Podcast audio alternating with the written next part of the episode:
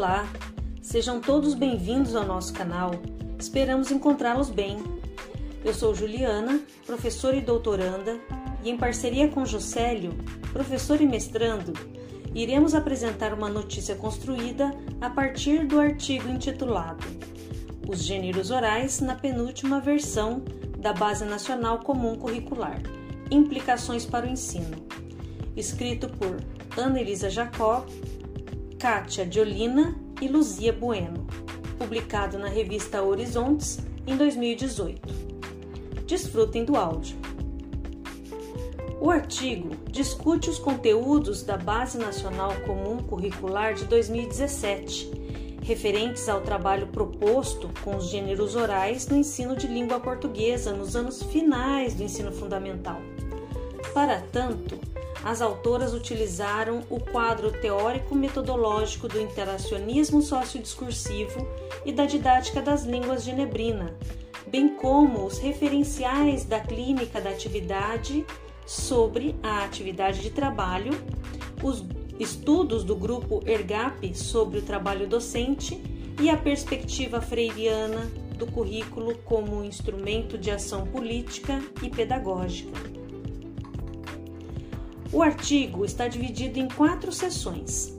A primeira refere-se aos estudos sobre a importância dos gêneros textuais enquanto mega-instrumentos, as implicações de textos normativos, é, como a penúltima versão da BNCC, bem como a concepção de currículo das autoras. Na terceira sessão serão as análises e interpretações que serão apresentadas. E na quarta sessão as considerações finais das autoras. Gêneros textuais enquanto mega-instrumentos. A análise de gêneros engloba uma visão da sociedade. Os gêneros são uma forma de ação social e um artefato cultural importante como parte integrante da estrutura comunicativa de nossa sociedade, escreveu Markuski. Nessa abordagem de gêneros orais, diferentes capacidades são evocadas e aprendidas, como a capacidade de ação, a capacidade discursiva e a capacidade linguístico-discursiva. Para Dawes, Schneuli e Haller, os meios não linguísticos são tão importantes como os linguísticos, que se destacam em cinco tipos: 1. Um, meio paralinguísticos, 2. Meios cinésicos, 3 posição dos locutores, 4. Aspecto exterior e 5. Disposição dos lugares. As prescrições, implicações na atividade docente. A MIGS alerta que a ação do professor é naturalmente considerada do ponto de vista prescritivo ou normativo da instituição. Em outras palavras, o trabalho do professor resume-se a re realizar tarefas como, onde e quando deve fazer e o que deve ser feito. Despreza-se assim as capacidades, a formação, as trocas com os colegas, o processo de desenvolvimento natural que é construído e vivido pelo professor no exercício de sua atividade. Penúltima versão da BNCC e os gêneros orais nos anos finais do ensino fundamental. Na introdução, na seção em que são expostos os fundamentos pedagógicos, são encontrados nas páginas de 15 a 19 a subseção intitulada Os conteúdos curriculares a serviço do desenvolvimento de competências.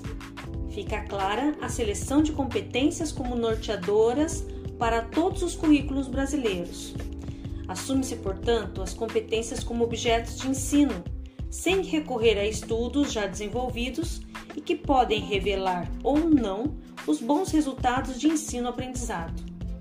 São elas as competências: 1. Um, conhecimento, 2. Pensamento científico, crítico e criativo, 3. Repertório cultural, 4.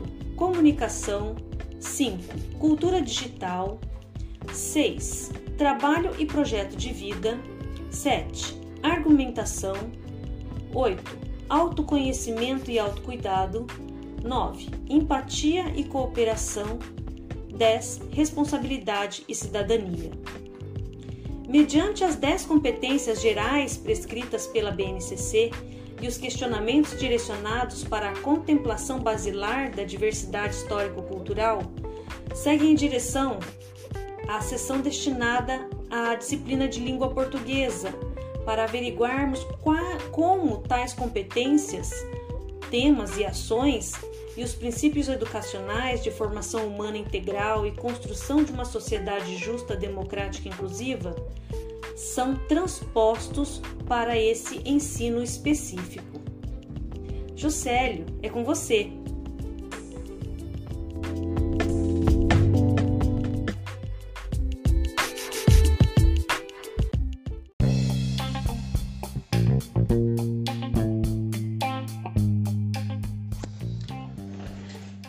Obrigado, Juliana, pelas contribuições.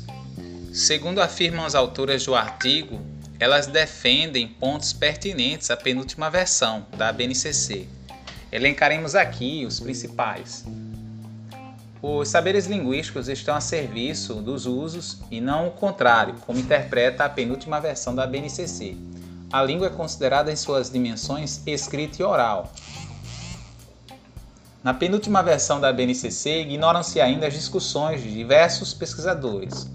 Dawes, Schnawley, 2010, Bueno, Costa, Hobbes, 2015, entre outros, e dos próprios PCNs que enfatizavam a importância dos gêneros orais na formação cidadã e de um trabalho efetivo com eles na escola.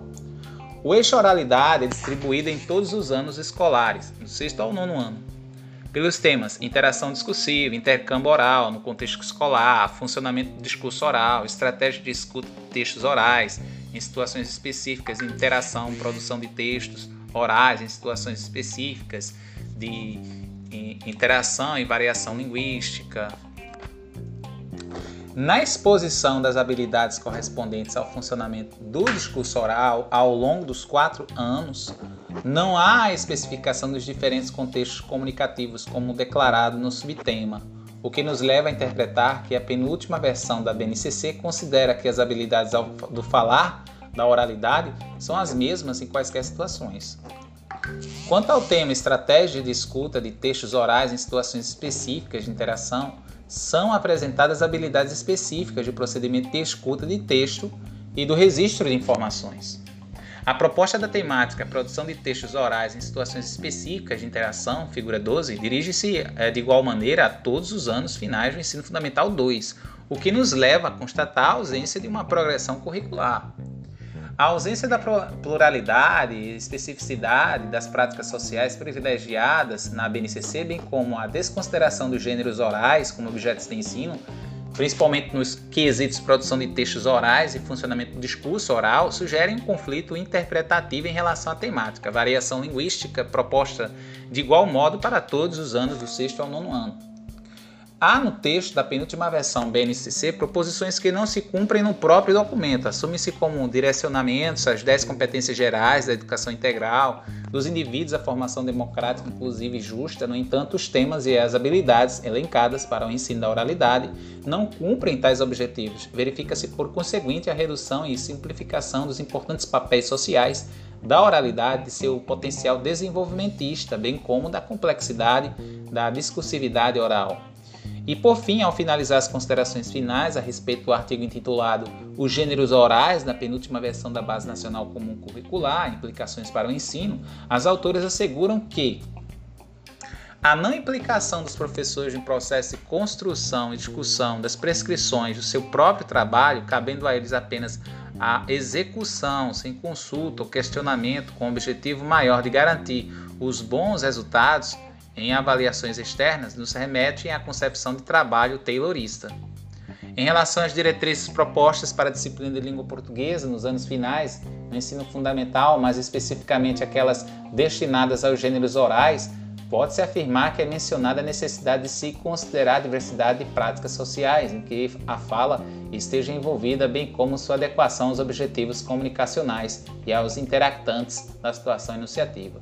Pelo que nos é apresentado nessa versão da BNCC, parece haver espaço para o desenvolvimento da voz do aluno, dado que as possibilidades de ação pela fala são restritas. Nos despedimos de todos e esperamos que tenham aproveitado o conteúdo. Até breve, pessoal.